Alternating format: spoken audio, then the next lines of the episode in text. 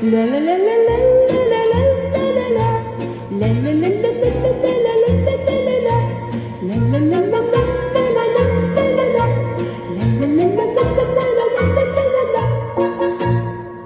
ihr da draußen, hier ist Julia.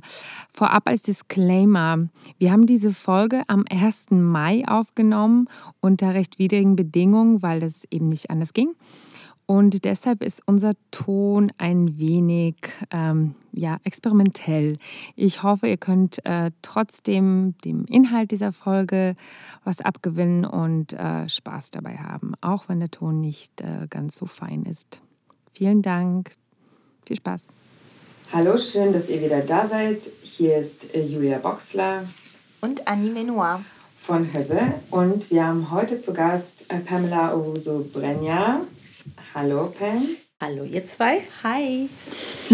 Und äh, zwar für eine äh, sehr spannende Folge wieder. Ich bin mir ziemlich sicher, dass es so wird, äh, weil wir über eine Community sprechen, die wir hier so überhaupt noch äh, gar nicht äh, vertreten hatten. Eine ähm, afro-deutsche Plus-Community. Ich sag mal das Plus, weil ich glaube, mhm. das wirst du selber vielleicht noch, Pam, äh, dazu ähm, uns viel erzählen und erklären. Und äh, es ist so ein bisschen, wir nehmen jetzt das auf, was wir in dieser Staffel immer wieder hatten, falls euch das aufgefallen ist, äh, dass wir andere Communities im deutschsprachigen Plus-Raum so ein bisschen befragen, wie es eigentlich bei denen so intrinsisch abgeht und was da die Community-Buildings-Prozesse waren oder sind, weil das ist ja nichts Abgeschlossenes, es ist immer etwas Prozessuales. Wir befinden uns ja auch in so etwas und gibt es überhaupt eine Community? Äh, wie viele sind es? Und ähm, ja, und wie, wo sind eigentlich Anknüpfungspunkte und vielleicht auch so ja, Solidaritätscrossings und was können wir voneinander lernen und miteinander machen. Und, ja. Super, schön gesagt. Ja, das ist jetzt mal die Einleitung für uns. Und ähm, äh, Bam, ich also wir kennen uns aus dem Popkultur-Kontext. Da ja. Ähm, ja, bist du eine ja, ganz tolle, also ich bin ja eh nur noch freie Kollegin, die da vielleicht irgendwie hier und da mal jetzt einen Talk macht. Ähm, du bist ja so richtig ähm, tief drin, du organisierst und co-kuratierst ja das Festival, aber abgesehen davon bist du ähm, einfach auch äh, sehr bekannte DJ. und zwar, also international, also auf jeden Fall über Deutschland hinaus, dazu können wir wahrscheinlich auch noch später reden, Kreativberaterin, ähm, Kuratorin, Vereinsgründerin, Hardcore-Netzwerkerin. Vereinsgründerin, der stimmt. das alles. Music Women Germany, yes. Ja, genau. Und ähm, ja, das ist auch ähm, Vereinsgründerin habe ich mit Absicht da reingenommen in diese Aufzählung, weil wir sind ja hier in diesen Kollektivprozessen hier äh, unterwegs gerade und deshalb ist das auch wichtig dazu denke ich mal, kannst du uns auch was sagen. Ja, Initiatorin vieler Projekte. Ich weiß gar nicht, was du nicht gemacht hast, ehrlich gesagt. Und ähm, ich habe ein Zitat von dir gefunden, was ich nicht so gespannt fand, weil ich dachte, okay, wow, uh, that's what I like, I, I feel it. Und ich glaube, Anni auch. Ich hoffe, ich muss nicht heulen. nein, nein, ich bin noch, gespannt. Noch nicht, Anni, noch nicht. Dann geht es auf. Wenn du schnell gehen willst, dann geh allein. Wenn du weit gehen willst, geh mit anderen. Ja, das ist mein Lieblings, das ist mein absolutes Lieblingszitat und Proverb. Das ist auch ein afrikanisches tatsächlich, das erst auch relativ spät in mein Leben gekommen ist. Also ich kenne das sogar.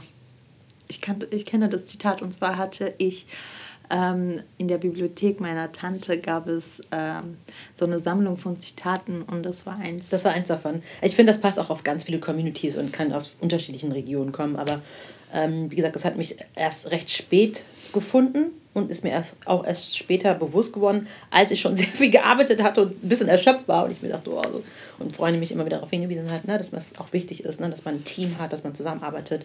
Aber es passt natürlich sehr gut auch irgendwie zur afrikanischen Gesellschaft, weil ohne, alleine schafft man es dort eigentlich nicht, sondern die Familie und auch die weitere Familie unterstützt einen und man geht irgendwie zusammen den Weg. Das ist ja so ein bisschen, ne, wenn man Wasser holen geht, ähm, dass man mit mehreren Leuten geht, damit es genügend Wasser zurückkommt. Ne, so in ganz verschiedenen Ebenen. Aber vielleicht kann ich noch mal so zwei, drei Sätze zu mir sagen, wenn ihr möchtet. Sehr gern. Genau, also du hast mich ja jetzt schon so auch ähm, vorgestellt, aber vielleicht nochmal, ja genau, mein Name ist Pamela Opusobrenja. Und ähm, mein Anliegen ist es, oder ich setze mich für mehr Sichtbarkeit von der afrodeutschen oder ich würde sagen eher afro-zeitgenössischen Kultur und Menschen ähm, mit ähm, afrikanischer Abstammung hier in Deutschland ein. Ähm, genau, ich bin Musikberaterin, momentan äh, Kuratorin vom Popkulturfestival, aber alles auch auf freiberuflicher Basis. Aber habe eigentlich so den Weg in die Kultur, in den Bereich Kultur geschafft als DJ tatsächlich, nachdem ich zwei Jahre das erste Mal sozusagen in Ghana gelebt habe. Ich bin hier geboren, hier aufgewachsen, bin erst, glaube ich, mit 18, 19 das erste Mal in Ghana gewesen. Und dann bin ich aber 19, äh, 2014 zwei Jahre dort geblieben, auch nur ganz zufällig. Und da habe ich eigentlich erstmal so richtig verstanden, was es heißt, überhaupt Afrikanerin zu sein. Das, was ich war mir vorher nie so ganz bewusst. Und ähm, dann habe ich auch erst angefangen, da sind diese ganzen Ideen gekommen, weil ich gemerkt habe, auch ich mit einer Person, die schwarz, also die schwarz ist, äh, auch natürlich geprägt ist von Bildern, die sie hier in Deutschland sieht, die sie hört ähm, und auch ganz gewisse Vorurteile hatte und merken musste, dass ganz viele Sachen, die ich gelernt habe, die ich so in mir hatte, gar nicht der Wahrheit entsprachen. Und auf der anderen Seite war es auch noch so, man hat ja auch immer so, ja, ne, die Afrikaner arm, ähm, ähm, nicht, ähm, nicht, nicht selbstbewusst, das ist das falsche Wort. Ähm, conscious, self-conscious, ist das ja, selbstbewusst? Ja, oder so. Wie sagt man? Nicht selbstständig, äh, in, der, äh, in der Tradition auch fest, äh, festgeblieben. Oder, ähm, ne, das, das ist ja auch viele so Gespräche um Krieg. Mhm. Und Reflektiert war das, glaube ich. Genau. Und als ich dann dort war, habe ich einfach gemerkt, wow, wie innovativ die Menschen hier sind und was hier einfach für ein Drive ist. Und als ich dann zurück nach Berlin gekommen bin, nach zwei Jahren, dachte ich mir, so diese, diesen Spirit, den ich dort kennengelernt habe, ähm, den würde ich gerne hier hinbringen. Und die Leute müssen einfach mal nochmal ein ganz anderes Bild in Anführungszeichen kennenlernen, was sie so gar nicht kennen. Und das habe ich mir damals so ein bisschen zur Aufgabe gemacht. Und das fing mit der Musik an weil ich dann erstmal aufgelegt habe, eine Zeit lang in Clubs und die Möglichkeit hatte, in ganz Mainstream-Clubs, wo es vielleicht nur Hip-Hop gespielt habe, dann wirklich auch afrikanische Musik spielen zu können. Das gab es zu der Zeit noch gar nicht, so 2015, 2016. Und ich wurde dann mal eingeladen, ja, kannst du vielleicht ein bisschen afrikanische Musik spielen? da gab es noch keinen Term, Afrobeats, Afropop. Mhm. Und da hat so eigentlich so auch so dieses Selbstverständnis und das Bewusstsein bei mir begonnen, dass ich irgendwie was verändern möchte. Und das hat mir auch den Drive gegeben, einfach zu zeigen, also viele Dinge zu zeigen, wie einfach wie auch wie toll Afrikanerinnen sind, was die alles für tolle Sachen machen, was die Menschen halt so gar nicht wissen. Und genau, und ich bin was hier gar nicht so ankommt. Was hier überhaupt nicht ankommt, weil ich kam hier hin und es waren immer noch dieselben Bilder. Man macht diese gewisse Musik, äh, Menschen so und so und so und das wollte ich, das wollte ich irgendwie verändern. Aber ich bin auch so eher vom Typ her nicht, dass man, ich bin nicht eine Nörglerin. Ich bin nicht so, andere müssen es machen. Ich bin so, ach, da muss was verändert werden dann mache ich das. Ich warte nicht darauf, sondern ich nehme es selbst in die Hand äh, und mache es dann. Und so sind dann sozusagen auch meine anderen Projekte entstanden. Ich habe dann in Berlin damals das African Food Festival ähm, gegründet mit äh, Bekannte. Und das war das erste Festival, was dann auch die vielfältige afrikanische Küche hier in Berlin präsentiert hat und aber auch MusikerInnen eingeladen hat. Und so hat sich dann sozusagen mein Weg zu Universal geführt. Da wurde ich A&R und genau mein eigenes Festival und dann am Ende jetzt Popkultur. Ja, wo X-Pop war, glaube ich, da habe ich, mm, das war, was nicht, 2018 war, war ich da, glaube ich, ähm, auch, weil wahrscheinlich Popkultur da auch schon mitgemischt hat. Ich hatte eine Förderung bekommen. Ah ja. Äh, für ja, ein kleines Popkulturlokal. Und ja. da habe ich ein kleines Mini-Festival gemacht genau, genau. in Bergheim Kantine. Genau, da, und, das, das war äh, so schön. Genau, es war eine Diskussionsrunde Musik mhm, mhm. und genau, tanzen DJ. Hast du ähm, in deiner Zeit ähm, dort nochmal irgendwie noch an, bist du anderen Menschen begegnet aus Deutschland, mit denen du dann irgendwie ja, zusammen gebrainstormt hast oder da sich so Synergien aufgebaut haben? Ähm, als ich noch in Ghana war, oder? Genau, als du in Ghana warst. Und wo hast du da überhaupt gelebt? Ich habe in der Hauptstadt gelebt, in Accra. Mhm. Ähm, genau zwei Jahre bei meiner Tante. Und das ist ganz interessant. Das war so eine Zeit, wo es relativ viele Returnees gab. Also es war so ein Begriff, Returnees, ob das jetzt aus Deutschland war, viele auch aus UK, viele aus den Staaten, die sozusagen nach Ghana zurückgegangen sind und versucht haben, sich dort ja, ihr Lebensunterhalt oder ihr neues Leben ein bisschen zu finden. Und so bin ich ja auch letztendlich dann dort geblieben. Und ähm, ich hatte eine sehr, sehr gemischte Community. Also jetzt nicht nur Ghanasch-Deutsche, sondern auch Hollande, also Holländerinnen, also holländisch, Afro, mhm. also so und äh, aus den Staaten auch. Ähm, und zu der Zeit war das noch gar nicht so, dass mir das so, in Ghana war mir das noch gar nicht so bewusst auch, weil da war ich erstmal generell erstmal meine Kultur für mich kennenlernen zu können. Das war wirklich eine Zeit, wo ich super viel aufgesaugt habe, wo ich mich natürlich auch unterhalten habe, warum Menschen hier sind, was sie hier suchen, was sie hier hält, ne, solche Sachen. Aber es war noch nicht so, ähm, dass man sich jetzt so kollektiv, ähm, glaube ich, zusammengesetzt hat und überlegt hat und auch diese Themen überhaupt angesprochen hat. Weil ich glaube, es war für mich auch das erste Mal so eine Zeit, wo ich nur unter schwarzen Menschen gelebt habe. Also ich musste, na, ich bin in Deutschland geboren, bin hier aufgewachsen und musste ja dann auch erstmal lernen, was bedeutet es überhaupt, Ghanaen zu sein. Und letztendlich grenzt man sich ja trotzdem auch ein bisschen ab, weil man natürlich auch noch ganz andere Einflüsse hat. Und ich glaube, so war das eher so eine Freiheit, so viele tolle Menschen kennenzulernen. dass es so eine Phase oder eine Zeit war in meinem Leben, wo ich super viel unterwegs war, sehr viele Menschen getroffen habe, auch dadurch, dass ich aufgelegt habe. Aber es war eher so ein sehr positiver Spirit dort, weil alle waren irgendwie total happy, dort zu sein und sich gegenseitig so kennenzulernen und andere Menschen kennenzulernen, die auch sozusagen ghanaische Wurzeln haben, aber nicht in Ghana aufgewachsen sind. Und so war dann auch so meine Community, muss ich ganz ehrlich sagen, ein bisschen viele auch, die von außen dort hingekommen sind oder zurückgegangen sind und aber auch natürlich Local People, ganz viele. Super schön. Ähm, ja, sag. Ähm, es ist voll gut, dass wir jetzt schon drauf kommen. Ich hätte mir das eigentlich viel später notiert, also mit dieser, ich nenne sie Transmigration, weil das ist, glaube ich, deine Erfahrung. Die war für mich persönlich super prägend auch weil ich bin ja auch zwei Jahre zurückgegangen nach Kasachstan und da, und das war für mich jetzt auch ganz, ganz wichtig, dass wir darüber reden. Aber vielleicht auch umso besser, dass wir das gleich zu Beginn machen, weil war das für dich auch so ein, also der Bruch, der Awakening-Moment eigentlich, also dass man sich selbst halt nicht ähm, in, diesem, in dieser hiesigen deutsch-deutschen Gesellschaft erfahren hat, wo man wo man halt ein anderes Selbstbild hat, weil es von außen, weil man von außen anders wahrgenommen wird, auch wenn es in deinem Fall sicherlich noch ganz anders ist äh, als jetzt bei Osteuropäerinnen, also wie bei mir, wo ich eigentlich sozusagen erstmal unabhängig bin, ich halt nicht äh, angestarrt äh, in der äh, Bahn oder so, weil, die, weil ich bin halt ein, äh, habe einen so durchschnittlichen Phänotyp und komme halt erstmal und sogar einen Namen. Aber für mich war das ähm, trotzdem, so, boah, sobald ich den Boden in Kastan getreten habe, habe ich gespürt, wow, ich, das ist, ich, ich habe jetzt noch ein, also Gänsehaut. Also ich verstehe das, was hier passiert. Ich verstehe sofort, was das ist, obwohl ich halt, ich habe die ersten zehn Jahre meines Lebens da verbracht. Du bist ja sogar hier geboren, aber trotzdem vermute ich, war das für dich so, so ein Breakthrough-Moment, oder? Also diese Transmigration, diese Migrationserfahrung, die halt, also nicht nur so zwei Wochen oder irgendwie so, weiß nicht, auch einen Monat oder so, sondern halt so Jahre da zu leben in so der Gesellschaft, die sich so unterscheidet von der hiesigen? Also erstmal war das äh, im, im Nachhinein, das war für mich, äh, das war einer der wichtigsten und ähm, prägendsten Momente meines ganzen ja. Lebens. Und ich muss schon sagen, dass ich hier aufgewachsen bin. Ich bin auch nicht in einer afrikanischen Familie aufgewachsen. Ich bin bei Pflegeeltern aufgewachsen. Ich bin eh bei deutschen Menschen aufgewachsen. Deswegen.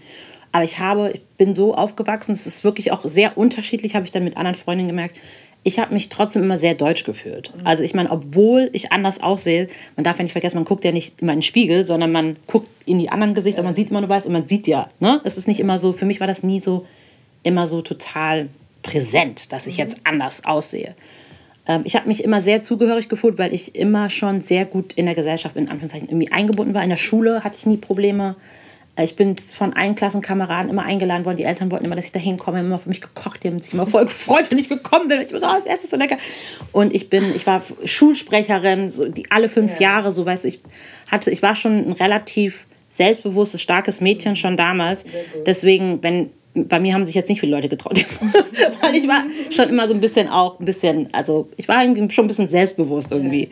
Deswegen hatte ich so erstmal nicht so viele Momente, wo ich dachte, ich bin anders. Muss ich ganz ehrlich sagen. Klar, es gab Momente, ähm, wenn, man in der, wenn man in der Bahn oder so ist, ne, oder dann habe ich das mal, wo man mich dann richtig so das N-Wort mhm. gerufen und da war ich, da ist es so diese Momente, wo ich das dann so habe. Aber so in meinem Alltag war ich schon, würde ich sagen, in, irgendwie in so einem Safe Space, mhm. auch als habe immer super viel Sport gemacht bei meinem Sportverein. So ja, habe ich mich immer voltigiert. Genau. Ich weiß, war immer die einzige. Also ich meine, da war ja weit und breit in diesem weißen Kannst du Reitsport. was du für einen Sport gemacht hast? Ich habe voltigiert, also Turnen auf dem Pferd.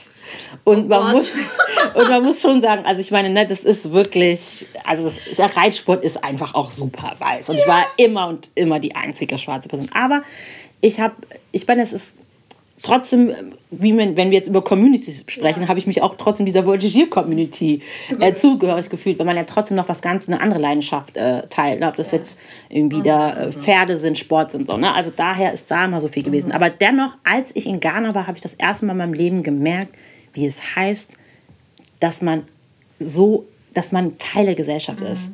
Also ich habe früher nie gesehen, dass Leute mich angeschaut haben. Das war mir nie so auf. Mhm. Klar haben mich mal ab und zu Leute Deutschland, also gucken mich ja an, aber mhm. vor Ghana war mir das nie so bewusst. Als ich in Ghana war, habe ich erstmal gesehen, wie es ist, dass dich kein Mensch beachtet.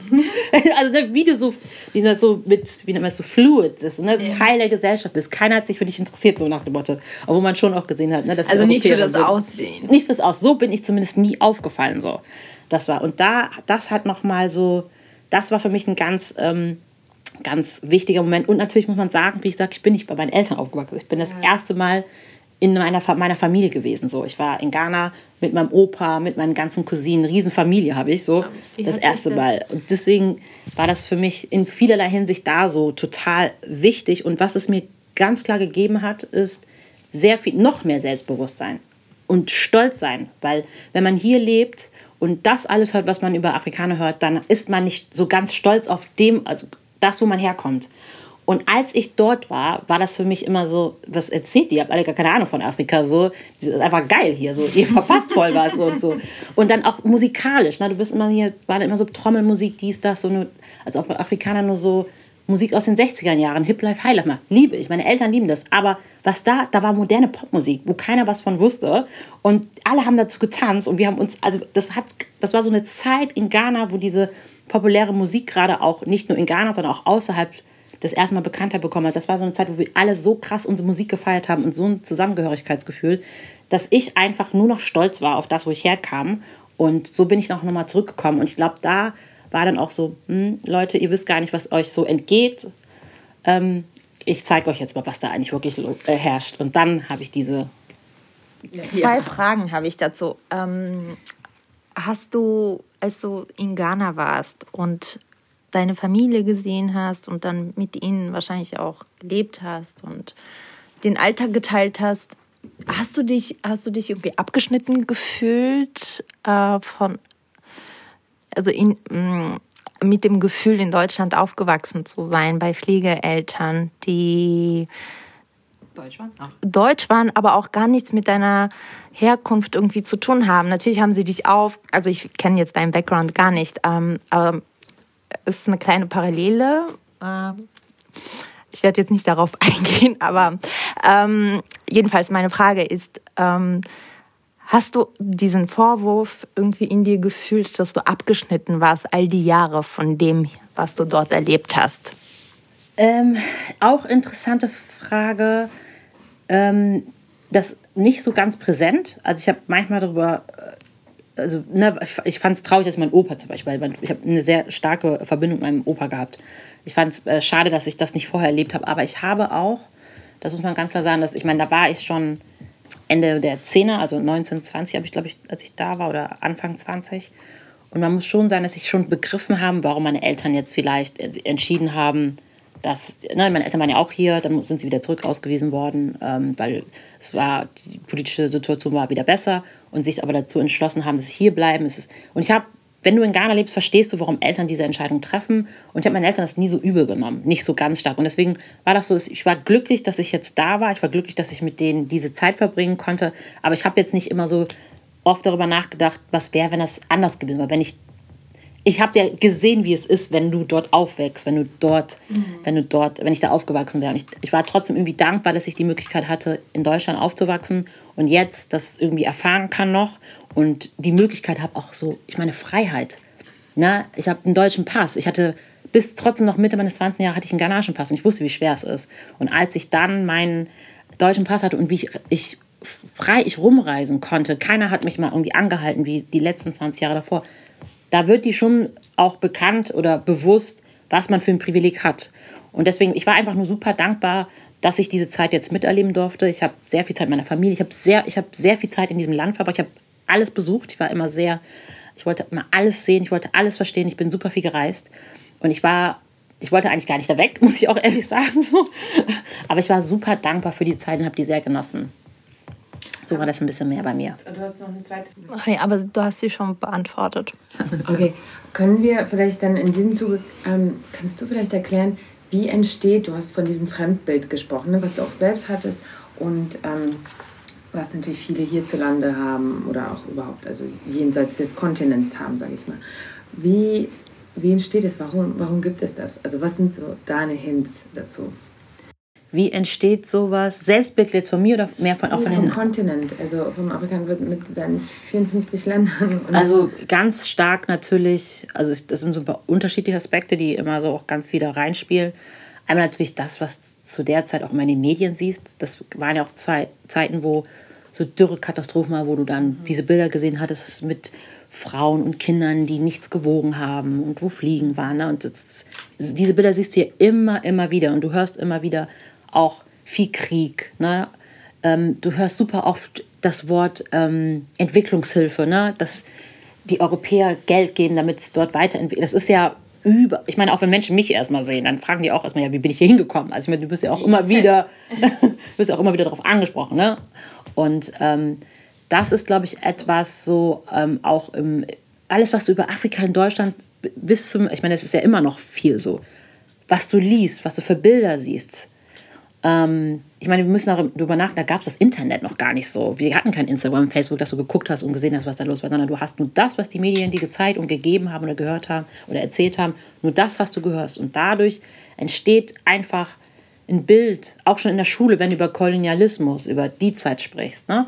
Ähm, das, ist, das prägt dich immer. Und auch deine Eltern, die hier hinkommen, die so, die immer sagen vielleicht, ähm, also ich meine, bei mir war das jetzt nicht so, weil ich nicht bei meinen Eltern aufgewachsen bin, aber ne, nicht, nicht, dass man nicht auffallen soll, dass man sich so und so nur benehmen soll, ähm, dass man nicht zu laut sein soll. Das sind ja alles so Sachen, so man soll sich so ein bisschen zurücknehmen. Und ich meine, ich habe trotzdem, mein Onkel hat ja auch in Düsseldorf gelebt, so wie er sich dann vielleicht manchmal auch benommen hat. Ne? Also du kriegst ja so ganz viel mit, ob jemand total selbstbewusst da draußen äh, durchs Leben geht oder ne, ob da so, ähm, ja weiß ich nicht, so, so ein ganz bestimmtes Benehmen vielleicht auch nach draußen ist, damit man ein ganz gewisses Bild nach draußen darstellt für die, für die Gesellschaft.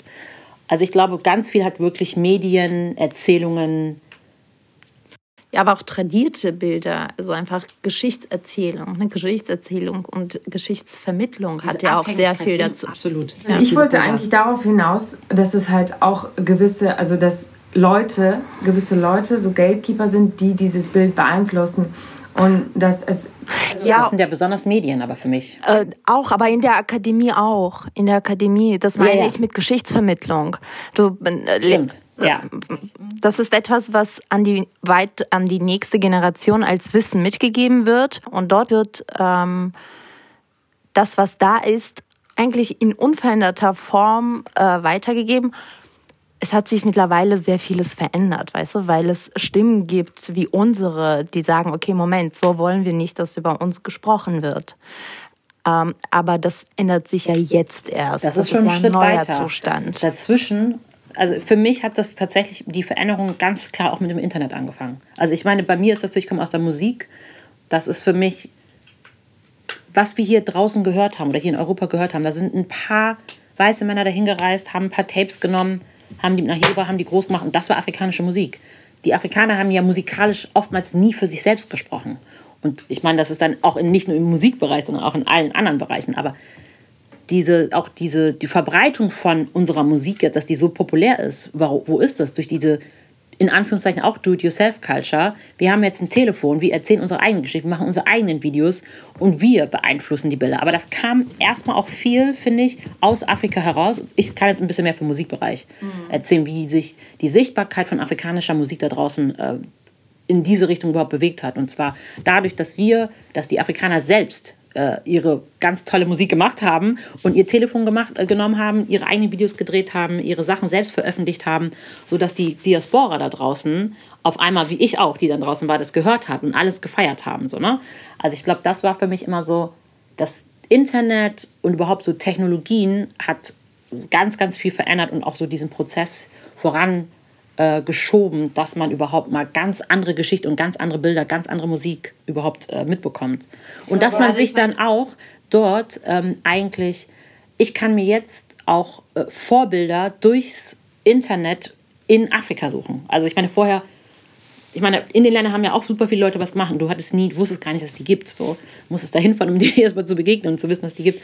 Und jetzt war das so, ähm, jetzt muss ich nicht immer nur nach Europa oder auch nach in die Staaten gucken, sondern jetzt gucke ich irgendwie nach Afrika und sehe, ach, das und die macht das und das und das sind jetzt irgendwie meine neuen Vorbilder. Also ich finde so ganz viel, es kommt super viel aus der Community und vom Kontinent selbst und dann auch bei euch.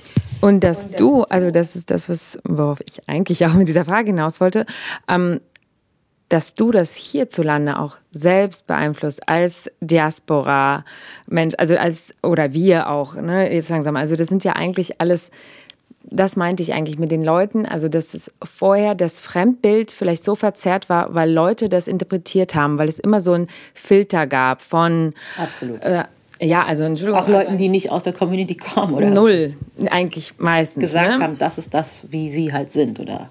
Was und, sie für Musik hören oder was sie für Musik machen. Und genau, dass sich das jetzt sozusagen auch verändert, dass auch die SelektorInnen ähm, für solche Veranstaltungen, die KuratorInnen für solche Veranstaltungen dann tatsächlich auch ähm, ja in einem anderen Austausch mit diesen sehr lebendigen Netzwerken und nicht in so einem, ich sag mal, hierarchischen oder so rein professionellen Austausch stehen, weil meiner Meinung nach spielt es eine große Rolle, also, wenn es jetzt einfach nur so ein B2B-Ding, ich bin hier so der White Selector XY und mich interessiert dies und das und jenes. Also, ich meine, das passiert auch immer noch und äh, ich meine, das waren ja auch sozusagen Wegbereiter wahrscheinlich oder so der Ursprungsgedanke, so wie Kultur früher gedacht war oder diese Kulturrepräsentation in, in, in Kontinent X von Kontinent A. Aber umso schöner, also dadurch, dass wir wissen, okay, die Welt hat sich weitergedreht, wir haben halt all diese Sachen, es gibt halt diese Unmittelbarkeit. Warum sollten wir dann halt noch diese ich meine, wir sind ja schon Mittler, auch selbst wir sind schon Mittler. Selbst ich komme mir vor, immer wie so, nur so ein Mittler. Aber dann frage ich mich, warum gibt es noch, noch Mittler, die, die noch mehr Mittler sind als wir, die eigentlich noch weniger hm, Kontext mitbringen. Ich weiß nicht, wie stehst du dazu? Ist das so, hm, ist, manchmal komme ich mir vor, als wäre ich jetzt so, so eine harsche Gatekeeperin oder so mit so, so einer Meinung, beziehungsweise bekomme ich das gespiegelt.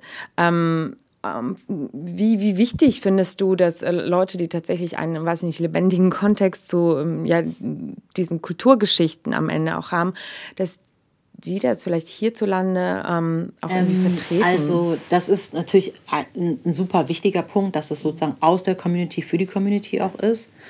Ähm, das sind dann nochmal ganz andere Erzählungen, ob das jetzt musikalische oder ne, äh, Erzählungen sind, ja. als wenn jetzt jemand kommt, der mal kurz nach Afrika fliegt, da mal drei Wochen Urlaub macht und jetzt, das ist ja auch in Deutschland so, die Afrika-Experten, manche von denen waren ja noch nie in Afrika oder waren mal kurz zwei Monate da und jetzt haben sie das Gefühl, jetzt verstehen sie den Menschen und den ganzen Kontinent.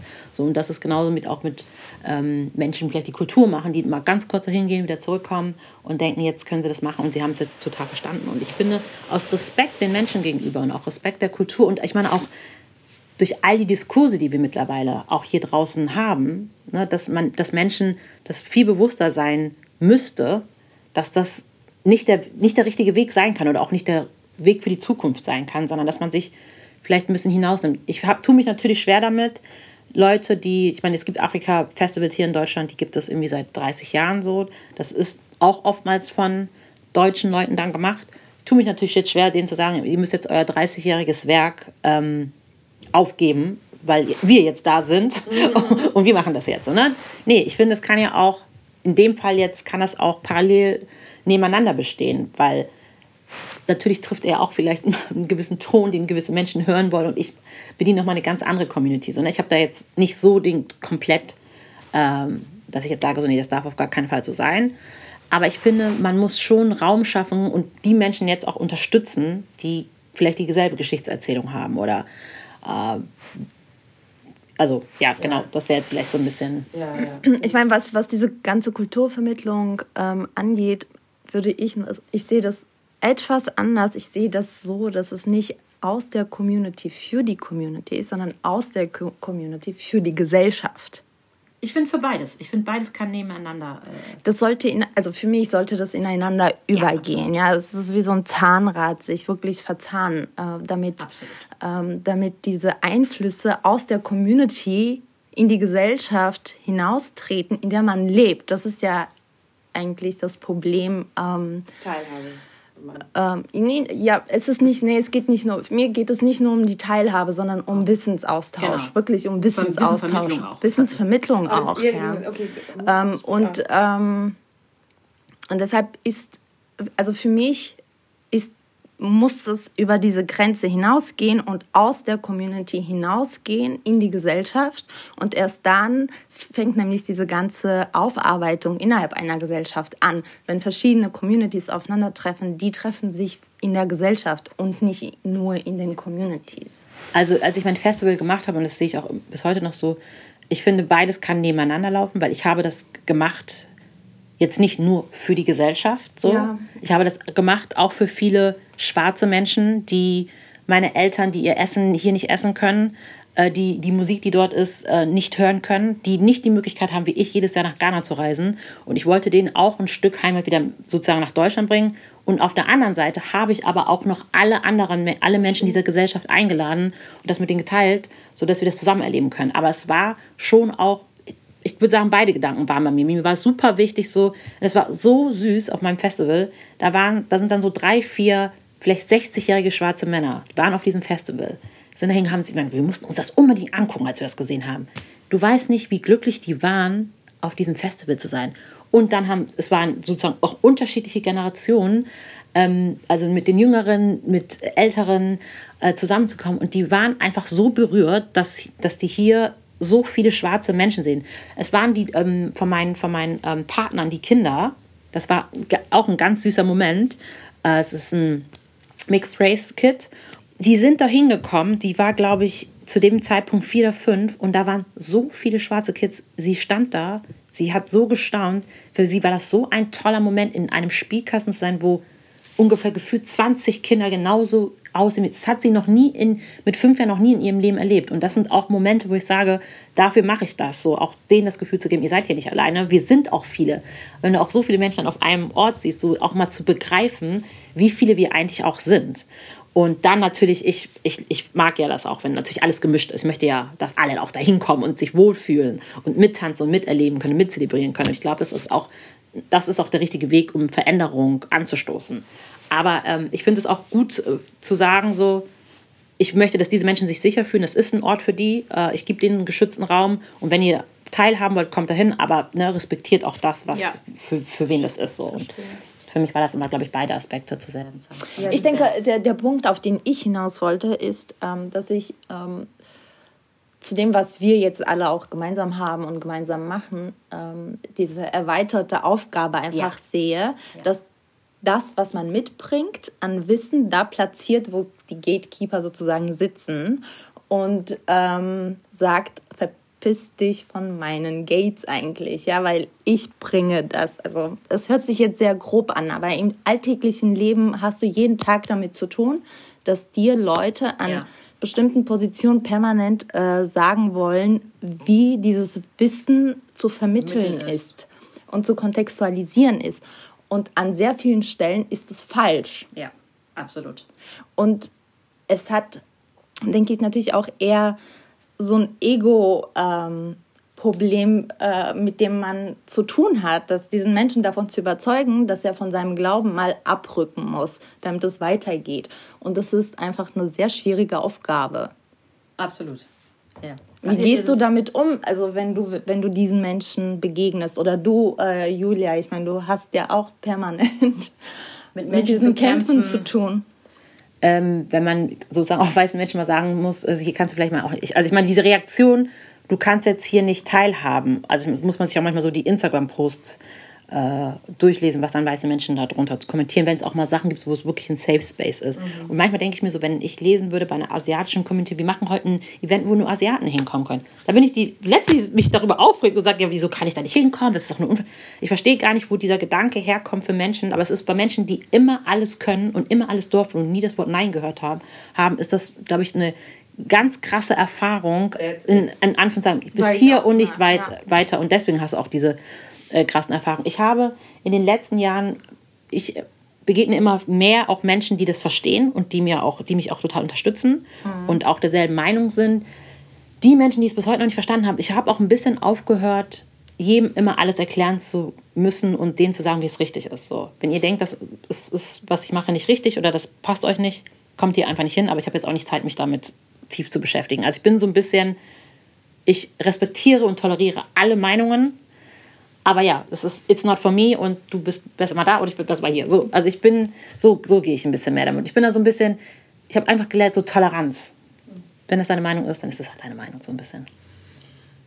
Ja. das ist schwierig, ich weiß, schwierig. Also ich, ich aber ich unterstütze das nicht. ja, ja, ich sage dazu jetzt gar nichts, ich lasse das alles stehen, weil also ich, ich würde mich jetzt auch weiter nee, aufregen. brauchst du nicht, ja. Und, ähm, weil das ist genau das Problem Meinung, mit diesem Aufregen. Ich, ja du, manchmal gibt es so viel Energie, ja. setzt du rein oder steckst du rein in Dinge, die dir ganz viel nehmen und hält dich von dem ab, was du eigentlich wirklich machen willst. Ja. Und Halleluja. Ja. Und, und deswegen bin ich so, ich habe einfach nicht mehr die Zeit. Es gibt, ich merke das ja auch so, alle regen sich über alles ständig auf. So, ich komme sonst nicht zu meiner Arbeit, die ich machen will. So, wenn ich mich über alles aufrege. Und das ist auch nicht gut für, dein, für deine mentale ähm, Stimmung. Man lebt wirklich manchmal besser, wenn man ab und zu auch mal da rein und da raus. So. Und ich kann trotzdem noch all Sachen, die ich machen möchte. So sehe ich das so ein bisschen. Ich bin ja. ein bisschen, es hat auch, glaube ich, was mit dem Alter zu tun. Ich glaube, wenn man so 20 ist und so, ne, da war ich auch immer so, ah, hm, ah. So, ich bin jetzt aber halt einfach älter und jetzt weiß ich, ah. Ja, ich, ich bin auch auf jeden Fall an dem Punkt angekommen, aber auch nach sehr, sehr, sehr, sehr, sehr, sehr, sehr viel Energieverlust und ähm, möchte mich jetzt auch eher auf das eigene Schaffen konzentrieren und eben ähm, die Energie richtig kanalisieren. Aber um, wir sind schon in dem richtigen Punkt angekommen. Eigentlich genau diese Dichotomie ne? von, von diesen äh, Systemen, von dem man irgendwie trotzdem abhängig ist und dem eigenen Weg. Ne? Also wir haben ja schon irgendwie beide festgestellt, dass diese Transmigrationserfahrung für uns beide, zumindest und äh, mich, irgendwie so ein entscheidender Punkt war, so ein mh, mm, ja, diesen Stolz zu fühlen, kann ich nachvollziehen. Also diese Scham zu ja, vergessen, basically. Überwinden, zu ähm, ja, reflektieren auch. Ähm, da sind ja ganz viele Prozesse parallel. Und ähm, äh, dieses neue Selbstbewusstsein damit reinzustarten. Und zwar in etwas, ähm, in etwas Neues, in etwas Eigenes und nicht mehr auf diese Validierungsprozesse zu warten, ne, wo man vorher darauf gewartet hat, dass man irgendwie eben von, die, von dieser Gesellschaft oder den Institutionen, wie auch immer diese Mehrheitsgesellschaft vertreten wird, ähm, so erkannt wird oder irgendwie ja eben validiert wird. Also diese, dieses, also diese Anerkennung. Ne? Ich habe das, ich muss sagen, als Mensch, ich habe das schon sehr lange verloren. Ich hatte das nie richtig. Ja, ich ich glaube, das liegt aber auch, vielleicht liegt das bei mir ein bisschen, ich war eh immer anders. Mhm. Also ich war immer schwarz, ich habe nicht bei, bei meinen Eltern gelebt. So. Ja. Ich, mhm. also für mich, ich war gefühlt, egal wo ich war, immer anders. Und deswegen habe ich das so etwas, habe ich schon ganz, ganz lange, auch vor meinen Projekten, hatte ich das, das war nicht mehr so, diese Validierung, das hatte ich nie so stark in meinem Leben. Aber die eigenen Projekte hast du trotzdem erst danach gemacht? Die eigenen Projekte habe ich gemacht, als ich viel mehr, also ich habe ja auch früher nie gedacht, dass ich überhaupt in den Bereich Kultur gehe. Ich habe ja Politikwissenschaft studiert und dachte, ich mache Entwicklungshilfe. Das war, und ähm, als ich für etwas wirklich eine Leidenschaft gefunden habe und auch einen Weg gesehen habe, das zu machen. Weil ich habe ganz am Anfang, wo ich 2015, ich habe mein erstes Festival 2016 gemacht, als ich 2016 dann wieder hier zurück war, war das so, dass ich dieses Festival machen wollte und wir, ich mit meinen PartnerInnen, ähm, an verschiedenen Türen geklopft haben und keiner uns Geld geben wollte. Keiner hat das verstanden. Ja, nee, dafür gibt es kein Geld. Ähm, auch nach der Nischig das, es gibt keine Zielgruppe dafür, es gibt mhm. nicht genügend Leute. Mhm. Ähm, bei der Location-Suche war das so, wir wollten unbedingt, weil alles, was mit, mit afrikanischer oder schwarzer Kultur in Berlin bis zu einem gewissen Jahren zu tun hatte, war immer nur an ganz bestimmten Orten erlaubt. Es war das Jahr ja. und es war immer so schön aus, also in der Peripherie. Mhm. Und ähm, wirklich, alle haben gesagt, ja, geht doch ins Jam. Wir suchen eine Location. Ja, nee, ist die nicht das Richtige, geht doch ins Jam. Und das war, das haben wir so oft gehört, dass es uns besonders wichtig war, irgendwo stattzufinden im Center. Und dann die allererste Location war Haubentaucher. Zu der Zeit hat noch nichts, was mit schwarzer Kultur zu tun hatte, im Haubentaucher stattgefunden. Und wir haben das dort gemacht. Es war ein Riesenerfolg. Das heißt, ich, wir wurden immer, nee, nicht, nein, geht nicht. Und wir haben, ich habe immer Immer wenn man mir sagt, das geht nicht, dann mache ich das erst recht. Und so haben wir alle unsere Projekte ohne Förderung. Ich hatte noch nie eine Förderung bekommen, außer Popkultur lokal, stimmt. Aber von fünf oder sechs Festivals habe ich, eine, habe ich eine Förderung bekommen von 2000 Euro bisher. Und bei mir war das immer so, das hat bei mir wirklich sehr schnell Klick gemacht. Ich wusste, dass das funktionieren würde. Ich wusste, dass die Leute kommen werden. Ich war mir bewusst, ich hatte mehr Angst davor, dass es regnet, weil ich dachte, okay, wenn es regnet, kann sein, es ist Open Air. Aber ich wusste, wenn die Leute, die Leute werden kommen. Ich habe in mein Konzept geglaubt. Ich habe an das, das gute Essen geglaubt. Ich habe an die Musik geglaubt. Ich habe also an das ganze Konzept habe ich geglaubt. Daher war das bei mir nicht so ganz mit diesem Validieren. Das mhm. nee, äh, wo, worauf ich äh, dann eigentlich auch mit dieser Validation oder Validierung und so hinaus wollte, ist, ähm, dass man eigentlich diese eigene Initiative eben ergreift. Also diese Grass, Grassroot, also da, darauf wollte ich eigentlich hinaus. Also dass das, ähm, ob das jetzt, wo, welch, oder was das initiiert, vielleicht ist das dann unterschiedlich. Ne? Weil ich habe vorher auch ganz viele Grassroot-Sachen gemacht, aber die hatten nichts mit meiner identitätspolitischen Suche mhm. zu tun. Okay. Ich, ich habe irgendwelche illegalen Riesenraves organisiert und sonst was, tausend Sachen kuratiert, Off-Spaces, äh, so. aber die hatten bis dato, bis dahin nichts mit, meinem, mit meiner Identität zu tun, obwohl ich mich schon immer damit persönlich privat beschäftigt habe. Ähm, aber mir fehlte irgendein Resonanzraum. Ich kannte eigentlich nie Leute, die auf meiner Welle waren. Ich kannte immer nur so ein bisschen, also ich kannte schon Leute, aber das waren dann irgendwie so, halt eben nicht diese, in dieser Bubble, sage ich mal so, in der man ist. Und das kam eigentlich erst so mit dieser Migration dann halt mit den Rückkehr, Transmigration und mit all diesen lebendigen Netzwerken, so nenne ich sie immer, das ist jetzt mein ja, schönes Wort, neues Wort. Weil es gibt Netzwerke und es gibt lebendige Netzwerke, oder? Ja, und ähm, äh, ja, darauf wollte ich eigentlich äh, hinaus. Ne? Also, dass, dass es dann, also dass man eben nicht darauf wartet, dass irgendein Raum für dich geschaffen wird von XY, Initiative oder offizielle oder was ich nicht, Mehrheit, sondern dass du denkst, okay, es gibt den nicht, du findest ihn nicht, mach's selbst. Absolut. Das ist ja so. Das ist ja auch, wie wir zu diesem Podcast gekommen sind. Das, das ist die Das Geschichte. ist eigentlich genau das, dass wir uns begegnet sind und überlegt haben, okay, wo wie wollen wir das alles erzählen, worüber wir gerade reden. Und dann ist es entstanden. Ja, super. Ja, also das, das, das war eigentlich eher der Gedanke. Vielleicht sind das, also war das jetzt so missverständlich oder so, aber ich glaube, wir ähm, sind uns Ich glaube, wie man sich so ein bisschen am Anfang ja, so, ich meine, mir war ja auch, also das eine Glück war natürlich, dass mein Partner, der schon Veranstaltungen gemacht hat, ich hatte das Wissen von der Kultur, das hat dann so gepasst, lass uns mhm. das zusammenbringen. Und dann war das natürlich auch was, wie man so ein bisschen damals so sein Netz gefunden hat oder das war eigentlich viel durch Musik, durch auf, was heißt Partys, ne? Aber Musik, diese, diese Welle von Afropop hat es geschaffen, dass auf einmal Raume, Räume gegründet wurden, wo wir nur diese Musik gehört haben. Die, und das waren meistens Leute, außer Dias Schwarzen Diaspora, die dort auf diesen Partys waren, viel. Und da hat man das erste Mal so auch, würde ich sagen, kollektiv diesen Stolz gefühlt, was uns alle viel, viel näher zusammengebracht hat.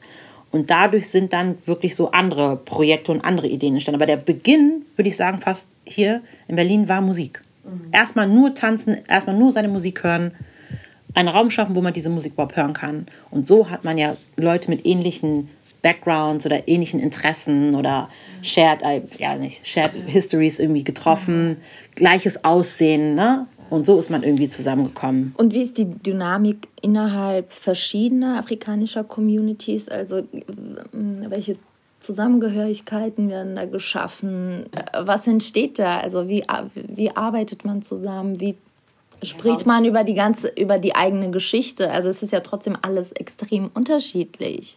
Ich muss auch ehrlich, äh, es ist äh, interessant, weil es natürlich jetzt durch diese ganze Black Lives Matter Geschichte ist nochmal sind noch mal ganz andere Leute, sorry, aufgewacht, mhm. was ihre schwarze Identität, also noch mal viel stärker.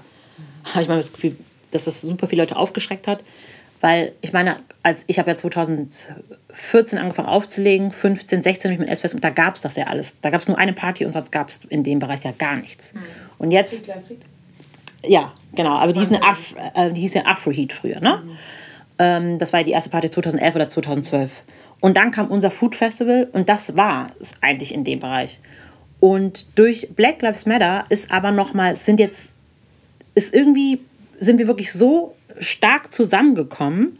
Und da geht es nicht nur, weil das ist ja auch so eine früher vielleicht eher, früher waren in Anführungszeichen Communities, kamen eher zusammen durch aufgrund ihrer Nationalität. Also die ghanaische Community gab es, die nigerianische Community. Und es waren irgendwie, ja, man hat sich, vielleicht kannte sich irgendwie, aber man hat eigentlich eher ein bisschen parallel mhm. außerhalb der Musik gelebt. Also bei der Musik war das anders, aber sonst war alles immer eher parallel. Und in der Kirche. Ne? Man muss sagen, die, es ist eine große afrikanische äh, Kirchengemeinde hier. Und dann wirklich durch noch mehr, wirklich ganz stark durch diese Black Lives Matter Erfahrung, wo man nochmal so viele Menschen, also ich weiß noch mit diesem Alexanderplatz, wo man die, es war auch so ein interessanter Moment, weil früher hat man sich auch nie so ganz darüber ausgetauscht, was man für negativen Erfahrungen gemacht hat. Also ich, ich hatte eine Freundin hier, wir haben nie wirklich richtig erzählt, was uns alles passiert ist. Und das war so, wir sind nach dieser Demo, sind wir alle essen gegangen und auf einmal haben alle Leute ausgepackt und haben mal von diesen traumatischen Geschichten erzählt, mhm. die man ja so gerne immer so ein bisschen vergisst. Und das hat uns alle nochmal wirklich dieses traumatische Erlebnis und aber auch zu sehen, dass wir so viele sind, hat uns nochmal auf eine ganz andere Art und Weise jetzt nochmal zusammengebracht, dass man auch außerhalb der Musik in ganz vielen Bereichen guckt, wie man zusammenkommen kann. Und es ist nicht das Erste, was man fragt, aus welchem Land kommst du, sondern es ist so, du bist schwarz, hey, vom afrikanischen Kontinent und that's, das reicht jetzt schon so ein bisschen. Also ich sehe viel mehr, dass es so trans Nationalität oder mhm. auch jetzt total viele Sachen entstehen und man wirklich sich als eins irgendwie ähm, erkennt. Und das ist wirklich aufgrund der diskriminierenden, rassistischen Erfahrungen, die man einfach schon, die wir alle schon mal gemacht haben. Und das bringt uns nochmal jetzt gerade so. Vielleicht ist es ja auch leichter, gemeinschaftlich so eine Schamgrenze zu überwinden ja. und über seine Erfahrungen und Traumata zu sprechen, die aufgrund der sozusagen äh, der gleichen Merkmale ja. äh, widerfahren. Das ist das ja auch Gefühl, empowernd, das das Empowernde absolut. daran. Ich hatte das Gefühl, es war okay, darüber zu sprechen, was uns alles passiert ist. Es war okay zu sagen, das ist nicht in Ordnung. Ja. Ähm, ich habe jetzt noch eine Frage, die ist jetzt noch sensitiver. Und also wir fragen dich das alles, weil es gibt natürlich, es sind, was ist was vollkommen anderes, aber ich habe die ganze Zeit so ein, also es gibt so eine Parallelerzählung. Ähm, das kann man jetzt nicht alles adaptieren auf uns, aber ich meine, in unserem Fall, wir sprechen nicht für all diese Menschen oder Communities oder nicht existierende Communities, aber es gibt sehr, sehr viele Länder, die, weiß ich nicht, postsowjetisch, postsozialistisch, postost, wie auch immer, es gibt verschiedene Auffassungen, es sind über 20 Länder, je nachdem, wie man das betrachtet, die irgendwie gemeinsame so Shared History haben, überschneidende Sachen und das empfindet man auch, wenn man Menschen ähm, mit dieser Herkunft trifft. Und man hat, wir können es aber alle nicht fassen. Ne? Das ist eine, eine sehr auch ein äh, sehr junges Phänomen, auch dass man sich überhaupt irgendwie in diese Community bildet. Und das Schlimme daran ist natürlich, dass auch in dieser jungen Geschichte ähm, seit dem Zerfall der Sowjetunion und diesen ganzen ja äh, Unabhängigkeitsprozessen, dass es auch sehr viele Kriege und Konfliktherde gibt und also gab und immer noch gibt. Die meisten sind, wenn dann, also eher so kalt geworden. Und dass da auch Menschen aufeinander treffen, in so, vielleicht jetzt vermehrt, die halt auch, also wo auch noch das dazu kommt. Ne? Abgesehen von diesem Othering in dieser Mehrheit, Mehrheitsgesellschaft kommen noch diese Sachen dazu. Und äh, jetzt natürlich ja. Aktuell wissen wir jetzt alle, der Elefant im Raum ist klar. Also die, die seit dem 24. Äh, Februar 2022 ist halt die Invasion Russlands in der Ukraine halt natürlich sehr heiß und birgt sehr, sehr, sehr, sehr viel äh, also für mich sehr verständliches Konfliktpotenzial in sehr vielen Momenten. Aber wie geht, also wie geht ihr vielleicht, also habt ihr sowas auch in euren Räumen und wie geht ihr damit um? Oder gibt es, also weiß ich nicht genau. Also ich frage dich das einfach. Ja, interessant. Ähm, ich, was ich noch mal kurz Nachfrage ja. habe, wenn ihr sagt, wenn ihr seid ungefähr so 20 Länder und diese Konflikte, die es da auch noch äh, Konflikte sind, das über Grenzen hinaus, Länder ja. gegen Länder. Also, sag mal dein Beispiel jetzt. Ja, teilweise ja. Also zum Beispiel ähm, Armenien, Aserbaidschan ist ja das aktuelle Beispiel. Äh, ich, Georgien nebendran ähm, hat auch an seinen Grenzen äh, sehr viel zu tun.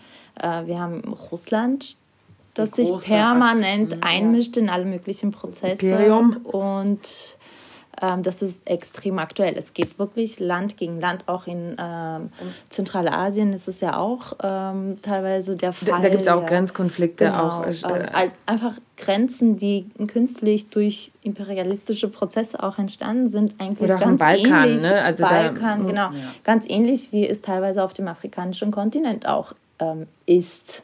Obwohl ich mich überhaupt nicht. Also Interessant, dass bei uns tatsächlich trotzdem die Mehrheit das fast noch ein bisschen anders funktioniert, weil die Mehrheit unserer Konflikte sind fast im, innerhalb der Länder.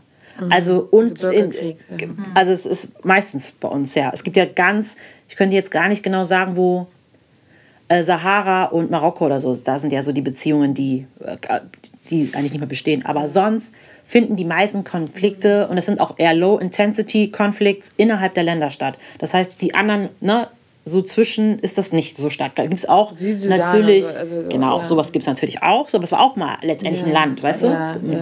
aber okay, aber dann äh, kann man ja fragen, okay, was ist es, wie ist es, wenn verschiedene Bürgerkriegspositionen sich in Deutschland treffen? Was passiert dann? Das ist eine also. gute Frage. Also, nee, nee, nee, so wie du es weißt, aus deiner Erfahrung, ne? du musst jetzt kein äh, politologisches irgendwie... Nee, ich ähm, überlege gerade, weil das, das, das kriegt man kaum mit. Mhm also, weil es ist, es ist so kleine Animositäten gibt, so auch jetzt, ne, irgendwie vielleicht, vielleicht auch gegen, also jetzt hier Gar People oder Ashanti People gegen andere, ne? Aber das ist nicht so, das ist nicht so, ich habe nicht das Gefühl, dass es das hier so ausgetragen wird. Aber mhm. es liegt vielleicht auch ein bisschen daran, muss man sagen, dass es gibt auch nochmal unterschiedliche, in Anführungszeichen, Diaspora-Community, mhm. afrikanische Diaspora-Community. Es gibt die, die jetzt hier irgendwie alle äh, gerade geboren sind, hier aufgewachsen sind, hier zur Schule gegangen sind, so, die haben noch mal ein ganz anderes Gefühl von, von ihrem Selbstverständlich, äh, Selbstverständnis und von dem, der Form Diaspora, als jetzt wie die, unsere Eltern. Bei uns ist es viel gemischter. Unsere Eltern sind nur in der ghanaischen Community unterwegs und haben jetzt mhm. nichts mit anderen Ländern großartig mhm. zu tun. Und da ist es dann auch so, vielleicht wenn du jetzt jemanden heiratest, der nicht irgendwie Ashanti ist, dann finden die es auch schon nicht. Aber in dieser neuen Generation, die vielleicht auch wirklich hier aufgewachsen sind, die das gar nicht so mitbekommen haben, ist natürlich auch dieses in Deutschland na, oder in Deutschland aufwachsen, weit weg. Ähm, da ist das ein ganz anderes, also da so abstrahiert, ne, ja, wahrscheinlich. haben wir mhm. gar nicht mehr so. Mhm. Aber das ja. ist doch gut. Ja. Das ist gut für Begegnungen und das ist, bietet ja auch eine Grundlage, um aktuelles ja. Positiv zu Euer hier leben, leben, das Leben hier und jetzt anders zu gestalten. Ne? Also trotz dessen kann man ja Aufklärung betreiben. Da gibt es ja sicherlich auch, also ich meine, ihr habt ja auch, also ich meine, du bist zwar Politologin, aber bist ja gerade in einer anderen Expertenschiene unterwegs, deshalb gibt es sicherlich auch. Aber ja, ja, das ist halt nur gerade sehr, also wie, wie, gesagt, wir, das haben wir ja schon mal im Vorgespräch ange, äh, angesprochen, wir befinden, befinden uns ja in einem sehr, sehr jungen äh, so Community-Buildings-Prozess. Also wie gesagt, es gibt ja überhaupt nicht die Community, sowieso nicht, ja. wird es auch niemals. Ich liebe das auch. Ich habe mich vor kurzem wirklich noch ja. oft mit diesem Wort was ist eigentlich Community? Ja. Weil es wird so inflationär benutzt. Und letztens hat eine Freundin von mir so einen Kommentar gemacht, gesagt, ich mache voll viele Sachen, ich mache nur Sachen für die Community und die Community gibt mir nichts zurück. Und ich war kurz so, ach, was heißt das denn jetzt? Also, also wer ist genau die Community? Was sollen die dir genau zurückgeben? Und jetzt so, jetzt alle Afrikaner geben die jetzt nicht das zurück, was du an die, Afrika also an die afrikanische Diaspora. Ich meine, die Community ist ja riesig, wenn du dann ja, die ja, schwarze Community, weißt du? Aber das, das ist ja auch so ein anderes Ding von äh, sich selbst ein Denkmal setzen und äh, das Ganze immer wieder zu sich selbst zurückführen. Das sehe ich auch immer sehr problematisch. Ja, also man ist ja nur eigentlich so ein Medium, ne? also nicht mehr. Das und was erwartet man auch? Was bedeutet denn überhaupt Community? Was hast du für Erwartungen? Können die das überhaupt erfüllen? Also es ist so. Ja, deswegen würde ich auch mal, fände ich interessant auch mal von euch so, was ist für euch ähm, wir sprechen ja also ne, eigentlich auch ein bisschen über Communities hier. So, was ist für euch jetzt genau eine Community oder wie macht sich eine Community fest? Also wir, wir haben das gemerkt jetzt um, um die ähm, Arbeit äh, mit dem Podcast herum, dass sich irgendwie dadurch auf jeden Fall so eine, so eine Art neue Stimme ergeben hat, fernab von, ich sag mal so Mainstream-Medien und Kanälen, die es vorher also einfach nicht gab. Es gab die nicht und die das Ganze differenzierter betrachtet, einfach ausführlicher, fernab von, weiß nicht, zwei Minuten oder selbst mal sieben Minuten oder so in irgendwelchen Radioprogrammen oder so. Und ähm, einfach auch eine andere generationelle, das hatten wir auch schon, ähm, Perspektive, äh, weil sie ganz andere Sicht mitbringt, ach, als vielleicht ähm, so alteingesessene äh, Expertinnen, die es äh, auch schon also noch gibt und gab und die vor allen Dingen halt jetzt auch noch ähm, meinungsbildend aktiv sind nach wie vor. Ähm, ja, das war so, glaube ich, das, was wir jetzt ähm, direkt gemerkt haben äh, in den letzten Jahren in unserer Arbeit, dass sich drumherum und natürlich auch, da haben wir wieder irgendwie soziale Medien und so weiter, dass sich dadurch halt, also dieses, dieser DIY-Aspekt, dieses Grassroots, was wir immer wieder hier haben, auch in unserem Gespräch, dass ähm, man halt andere Möglichkeiten hat und ähm, andere Vernetzungssysteme. Ähm, selbst in Corona-Zeiten, also weil da fing das, war die heiße Phase eigentlich, also der, als der Podcast startete, äh, da war parallel auch irgendwie so ein, ähm, ich sag mal, so eine linke Post-Ost-Runde, die sich da formiert hat in, in the real life. Und dann kam Corona und trotzdem ging das weiter und zwar halt alles in den sozialen Medien, im digitalen Raum. Ähm, jetzt ähm, hoffentlich auch bald wieder so ein bisschen mehr mit menschlichen Begegnungen. Ähm, äh, da arbeiten auch Anni und ich weiter dran und viele andere Akteurinnen, die sich mittlerweile in den letzten Jahren so sichtbar formiert haben. Ähm, das war auch eine meiner Fragen, lustigerweise an dich, aber das können wir gerne zusammen besprechen. Also dieses, dieses dieses Sichtbarmachen, ne? diese, diese Art Mittlerrolle, die wir haben. Ähm, wie, wie, aber manchmal ist die halt auch sehr undankbar tatsächlich. Also wie vielleicht deine Freundin hatte vielleicht irgendein Frustding, hatte ich bestimmt auch mal sowas. Also kann ich nicht leugnen. Ähm, äh, wie ist es, wenn man halt in, als so eine Art ähm, Mittler arbeitet oder jemand, also einfach dazu da ist, andere sichtbar zu machen. Ne? Das ist ja auch viel, viel deine Aufgabe. Ich meine, du bist ja auch selber Künstlerin, so das haben wir alle, ehrlich gesagt. Wir sind alle eigentlich künstlerische Egos irgendwo, haben aber alle auch diese, diese fühlen diese Verantwortung. Ja, du hast, sagst es, wir sagen es alle, fühlen diese Verantwortung und denken, okay, ich will eigentlich Urlaub machen. Warum muss ich jetzt eigentlich wieder diesen Podcast irgendwie bringen oder sonst was? Aber es ist der erste Mai. ja, genau. Es ist der erste Mai. Warum müssen wir am 1. Mai diesen Podcast? Aber wir drei sind sehr viel beschäftigte Frauen und haben keinen anderen Termin gefunden. Genau, also äh, solche Sachen.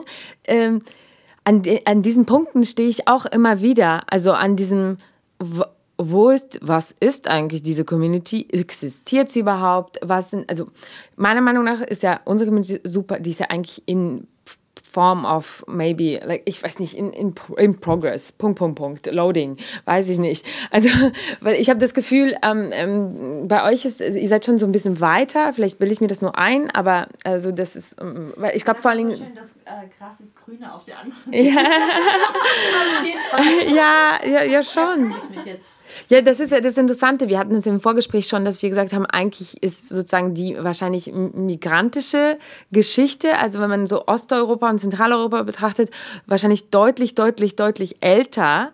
Ähm, aber ich habe das Gefühl, dass eure Community vielleicht, also das können wir jetzt besprechen, ähm, ähm, einfach, äh, weiß nicht, nicht weiter ist. Ähm, in, in der Sichtbarkeit, also für sich selbst, in, also intrinsisch. Dieses auch als Verständnis, sich überhaupt ja. so zu fühlen und zu ja. wissen, dass man gemeinsam irgendwie auch ja. was zusammen verändern muss.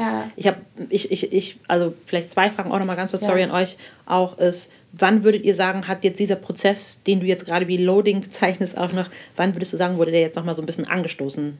Durch während Corona oder auch besonders jetzt durch diesen Konflikt zwischen den Angriffskrieg zwischen. Also er wird immer wieder neu angestoßen. Ja, also ganz durch ganz verschiedene äh, politische Ereignisse eigentlich.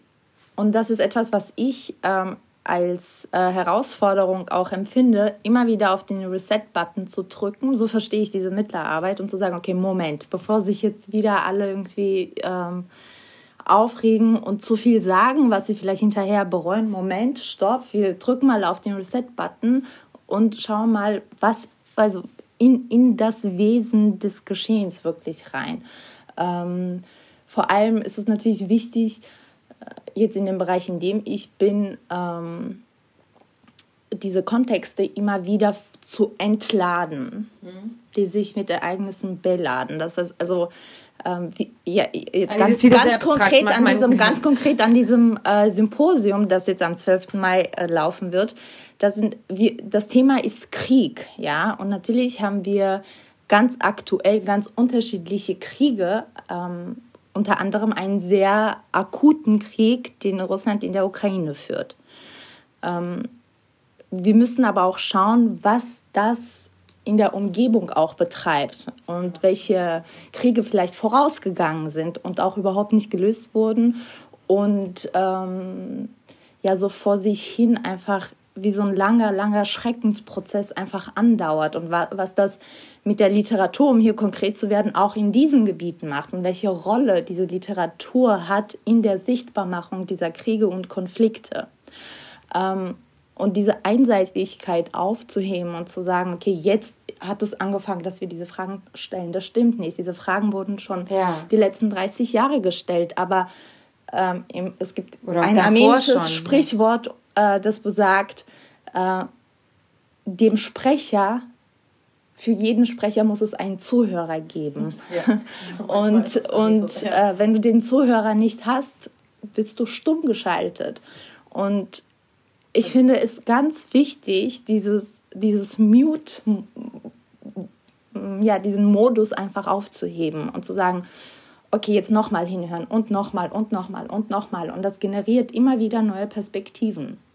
Also was ich mir bei euch, bei eurer Community nur so ganz abstrakt mir ganz kurz gedacht habe gerade ist, oder auch vielleicht wo ein bisschen ein Unterschied besteht, jetzt bei der Sowjetunion, ihr wart für eine, ich weiß nicht für wie viele Jahre jetzt ist diese UdSSR gab, von 65 bis, bis, bis äh, 92? Nee, nee, bis 91 war der, äh, war der Sowjetunion. Also, das heißt, ihr wart schon mal alle eins, wurde zusammengepresst. Und das ist ja meistens so, auch wenn du eine Familie hast, erstmal, wenn du die ganze Zeit zusammen bist, wenn du dann endlich ausziehen kannst, willst du erstmal gar nicht, willst du erstmal so deine eigene Identität, dein eigenes Ich und konzentrierst dich ein bisschen mehr auf dich selbst, also wie jetzt bei den Ländern vielleicht dann bei euch, dass man eher erstmal so sich versucht hat wieder zu finden und dass vielleicht jetzt eher in die Zeit kommt, wo man merkt, so, ah, gemeinsam sind wir, vielleicht müssen wir doch wieder zusammenkommen und vielleicht können wir gemeinsam etwas machen. Also ich glaube, äh, und das war bei den Afrikanern nicht so. Wir waren jetzt nicht, klar, wir waren alle auf einem Kontinent, aber wir waren jetzt nicht, dass da ein, dass es jetzt eine obere Macht gab, ein die System. ein System kann, die uns alle beherrscht haben, sondern wir waren alle schon, wir waren alle einzelne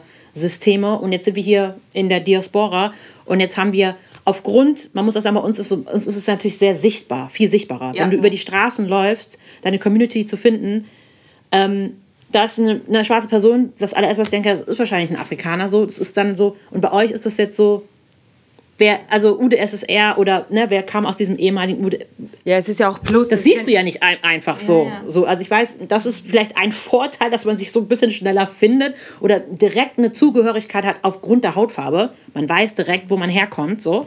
Und das, ähm, man, ja, man hat auch das geteilte, also diesen geteilten Erfahrungsschatz von. Also, das ist bei uns. Also ich glaube das. Und das haben wir nicht. Und ich glaube auch nicht, dass es das Ziel ist bei uns hier, dass es irgendwie so zu so einem gemeinsamen ähm, Gemeinsamkeit zurück. Also im Gegenteil, eigentlich glaube ich, ja. ist das Ziel, das Ganze maximal zu differenzieren, weil das eben irgendwie äh, im letzten Jahrhundert, irgendwie fast das ganze letzte Jahrhundert alles so äh, zusammengepfercht wurde und obdoktriniert wurde und ähm, künstlich zusammengehalten wurde. Ich glaube, dieser Prozess, also meiner Meinung nach, also man sagt ja immer, also ich glaube, das dauert mindestens genauso lange, wie das Ganze halt beherrscht wurde, das Ganze jetzt auseinander zu dividieren und dass jeder seine Selbstständigkeit, sein Selbstbewusstsein, sein, sein Stolz, sein, äh, ja, also all diese Nationen, äh, es, es, gab einige Nationen, die hatten vorher noch nicht mehr Nationen. Also das ist ja auch, äh, es kommt ja auch das globale Geschehen dazu, die politischen äh, Situationen. Also es gab vorher, also es gab vorher Völker, ne? also die gar kein Staatssystem hatten so ne?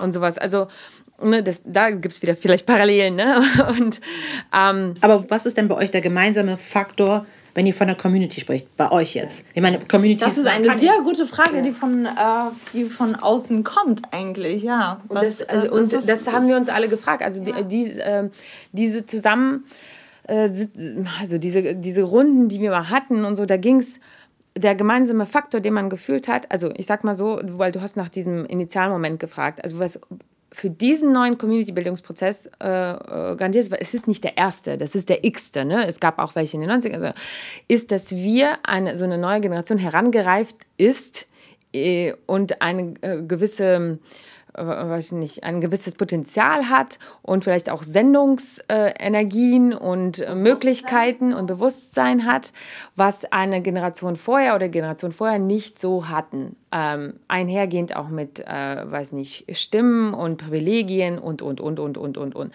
Ähm, also ich glaube, das ist der Initialmoment für diese neue Community-Bildungs- und, und auch dieses, ähm, dieses Laute, was wir haben. Also dass das jetzt mehr Platz einnimmt gefühlt und sich den Platz Stimme, erobert.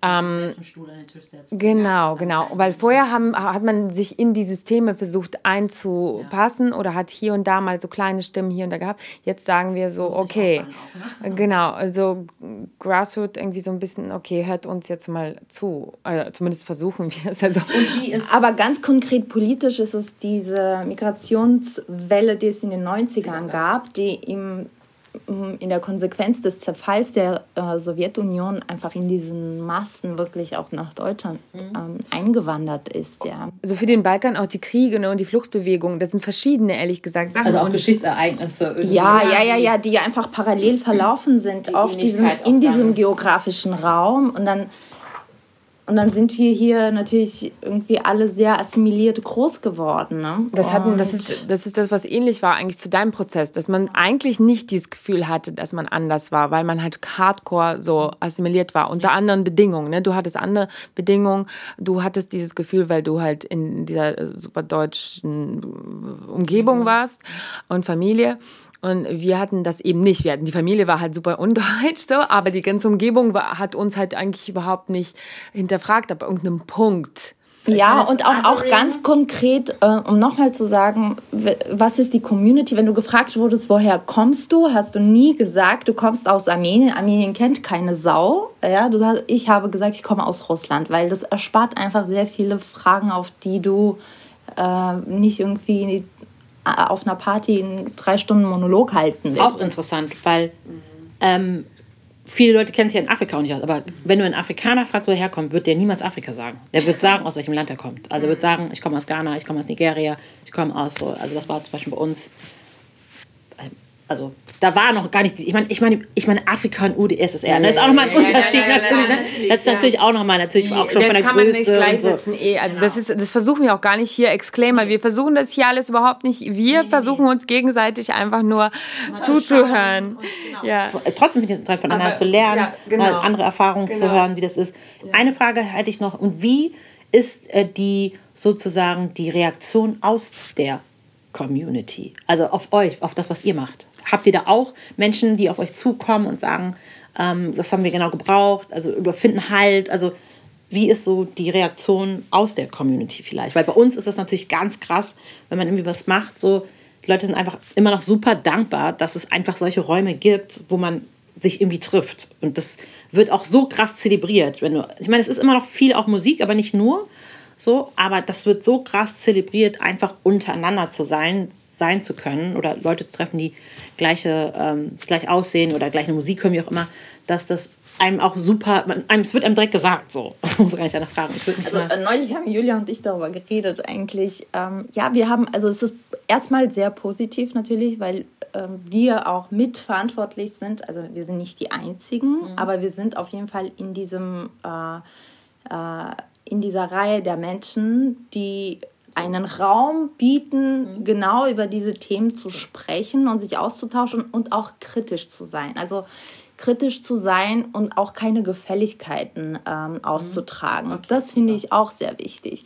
Ähm, wir halten auch so diese Diversität hoch. Ja, das ist das, worauf wir immer hinaus wollen. Wir wollen zeigen, okay, es geht nicht nur darum, dass man äh, Russlanddeutsch zum Beispiel abbildet, ähm, sondern äh, es sind ganz viele unterschiedliche Menschen, die vielleicht russisch sprechen. Und vor allen Dingen Mehrheitszugehörigkeiten bei den meisten. Ja, und es, genau, das kommt noch dazu, dass man permanent betonen muss, dass keiner, der aus diesem geografischen Raum, kommt. zumindest des Postsowjetischen, kommt, nur zu einer, zu einem Fleck irgendwie sich zuordnet, sondern es sind es, sind, es ist ein Mischmasch aus, aus, der, aus der Geschichte und das bildet sich bei den Menschen auch ab und die Menschen können sich auch nicht so kategorisch getrennt dazu äußern. Das funktioniert ja. nicht. Mhm. Aber also, äh, um auf deine Frage zu antworten, Pam, äh, wir äh, sind auch immer sehr, sehr glücklich übrigens, wenn also wir Feedback bekommen und das bekommen wir zum Glück regelmäßig. Ähm, ja, also teilweise sehr so herzerwärmend und sehr, sehr, sehr, sehr rührend. Also auch in Form von, weiß nicht, Begegnungen. Bei Begegnungen sind es halt also Worte natürlich oder weiß nicht, Umarmung, äh, Briefe, Nachrichten, Sprachnachrichten, keine Ahnung, sowas alles. Weil wir haben ja halt eben nicht diesen also, und das Interessante war ja, als wir gestartet sind, da kam ja Corona.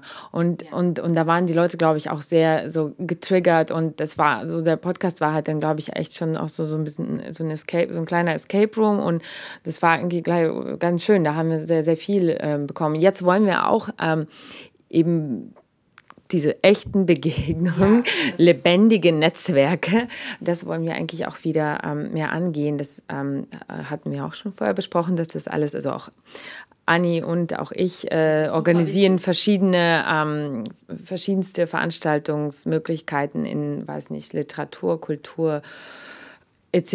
Und, Weil ich glaube, ähm, es ist natürlich, es gibt, es ist wichtig, auch unterschiedliche Formen der Begegnung zu schaffen, im Sinne ja. von, wenn man alle abholen will, es sind nicht, also ich meine, wir bewegen uns ja auch auf einem sehr intellektuellen und akademischen ja.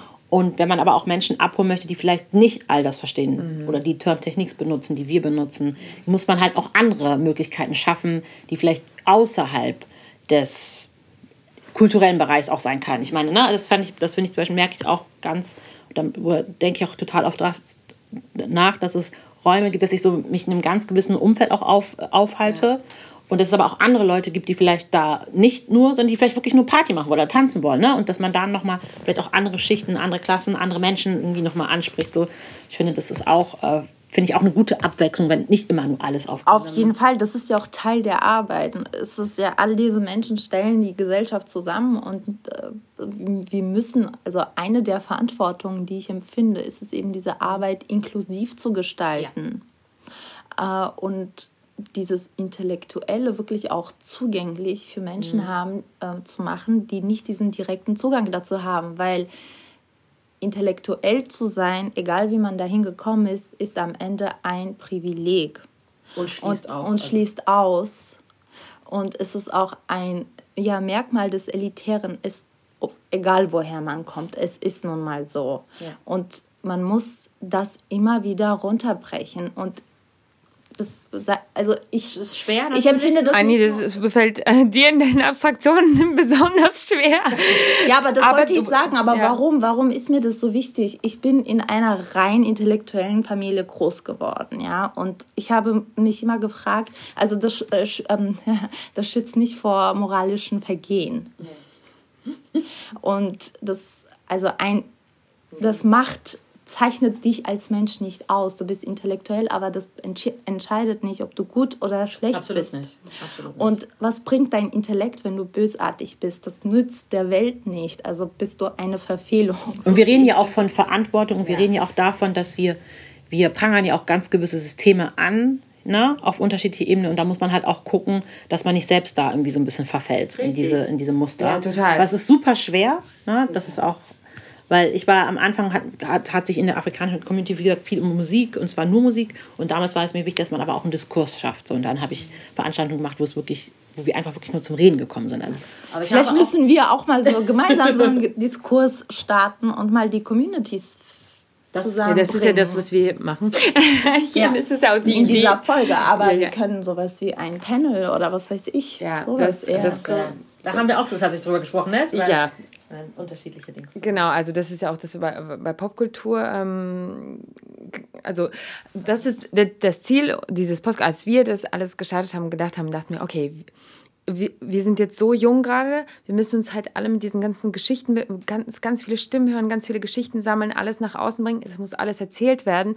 Und ähm, und äh, vielleicht auch in, in irgendwie so eine Art ähm, Getrenntheit, weil äh, wir haben uns jetzt erst entdeckt, auf irgendeine Art und Weise gibt es jetzt irgendwie dieses, diesen Bildungsprozess, aber eigentlich wollen wir in eine Emanzipation hinaus und eigentlich ist die Utopie, also ich nenne es mit Absicht Utopie, die schöne Utopie da, dass wir irgendwann in einem Raum existieren, wo wir alle ja. irgendwie gleichberechtigt irgendwie uns einfach akzeptieren als die, die wir sind, mit all unseren ähm, Ego-Differenziertheiten, Mehrheitszugehörigkeiten oder Mono-Zugehörigkeiten äh, und alles so cool ist. Ich sage mit Absicht Utopie, weil leider weiß ich nicht, ja. wann das jemals, ob das jemals äh, irgendwie Menschen zustande bekommen.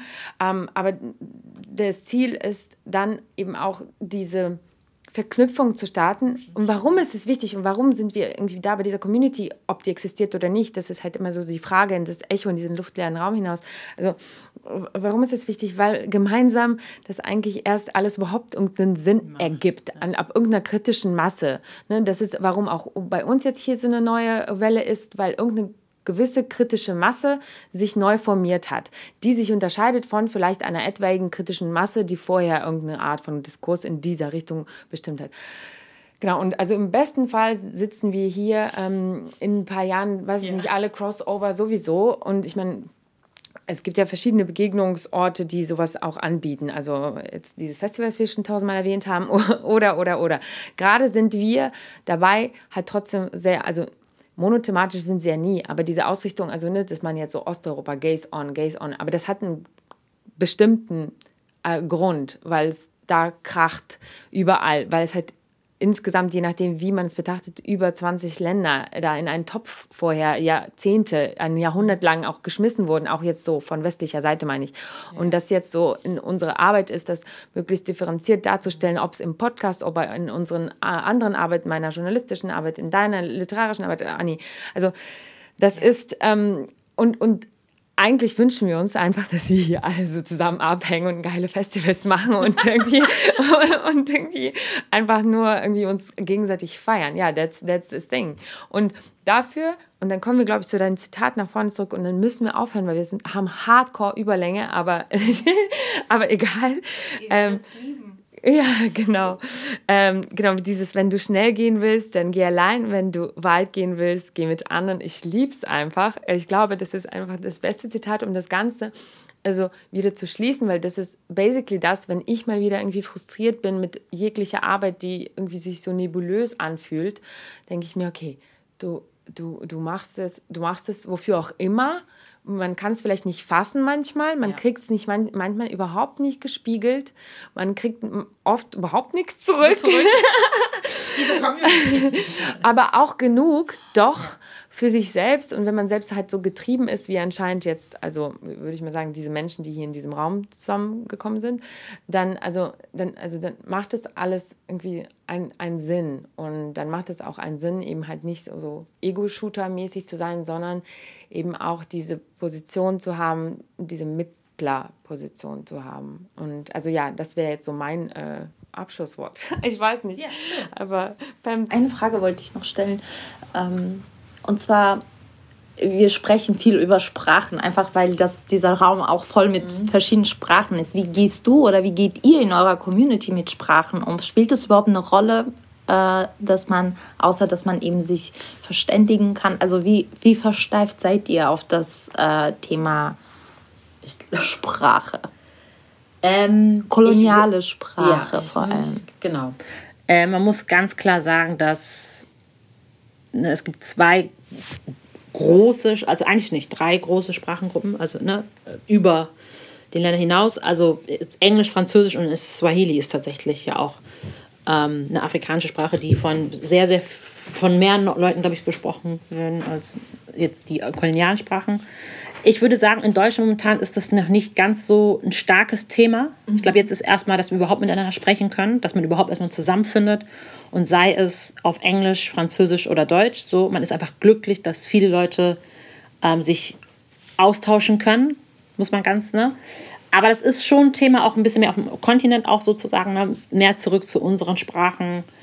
Wie geht man damit um? Ne? Aber ich meine, man muss sagen, Sprache in dem Sinne bringt auch eine gewisse Masse zusammen, so dass sie sich über gewisse Sachen äh, verständigen können überhaupt. Ja. Ich meine, ohne das würden wir uns so jetzt auch gar nicht hier finden. Ne? Und ich meine, jetzt hier in Deutschland ist natürlich dann auch mal Deutschsprache. Also daher Sprache, mhm, würde ich sagen, ist, ist nicht so groß, ist ein Thema, es ist bewusst, aber ich glaube, es ist noch nicht so stark und so im Zentrum, dass es ähm, dass wir uns da bewusst wirklich drüber unterhalten und auch gucken, was könnten Alternativen sein. Das wäre ja dann auch nochmal.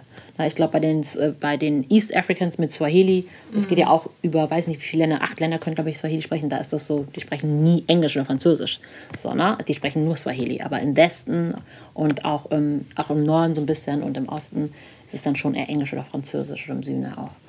Genau daher, ich weiß nicht, könnte ich dir jetzt nicht mehr zu sagen. Noch, das, ist, äh, das hast du schon gut beantwortet. Also, also ja, es und das finde ich natürlich auch so einfach interessant, wie das eben in, in einer anderen, größeren Community ja, einfach so die Perspektive auf Sprachen ist. Es ist schon sehr, sehr wichtig, das zu hören. Ich lasse das unkommentiert im Raum stehen. Okay. okay? Okay, äh, Pam, vielen Dank, dass du da warst, dass du einfach deine Perspektive uns, uns gezeigt hast. Also für mich ist es eine Perspektive, mit der ich einfach nicht so häufig konfrontiert bin. Und ich finde es sehr interessant, einfach zu hören, was äh, da im Inneren passiert und ähm, ja, wie man selbst äh, sich zu einer Community eben zugehörig fühlt und aufgrund welcher ja, Aspekte und ähm, das hast du schön ähm, mit uns kontextualisiert, mit unseren ähm, Perspektiven. Und vielen Dank, dass du da warst. Ja, vielen, auch nochmal vielen Dank für die Einladung. Und ich freue mich ähm, über den Austausch, den wir hatten, auch von euch zu lernen und auch nochmal hier mit eurem Publikum so ein bisschen die afrodeutsche Perspektive teilen zu können. Yes. Danke. Ich habe jetzt gerade mal überlegt, wie man das macht. Ich habe auch gerade gerattert, wie man das. Ja, das ist die afrodeutsche Perspektive, aber das könnte ich gar nicht sagen. Ja, aber ich habe auf jeden Fall mega viel gelernt. Danke, danke schön. Und äh, auch, auch ganz bald Im, Fu im Fusion-Cocktail der, der ganzen Migrationsgeschichten und Erfahrungen. Ciao, ja. ciao. Herzlichen Dank. Tschüss. Last but not least wollen wir darauf hinweisen, dass die Idee dieses Podcasts unterstützt wird. Dafür danken wir der LMDR Nordrhein-Westfalen für ihre finanzielle Unterstützung und freuen uns riesig über die Förderung des Ministeriums für Kultur und Wissenschaft NRW.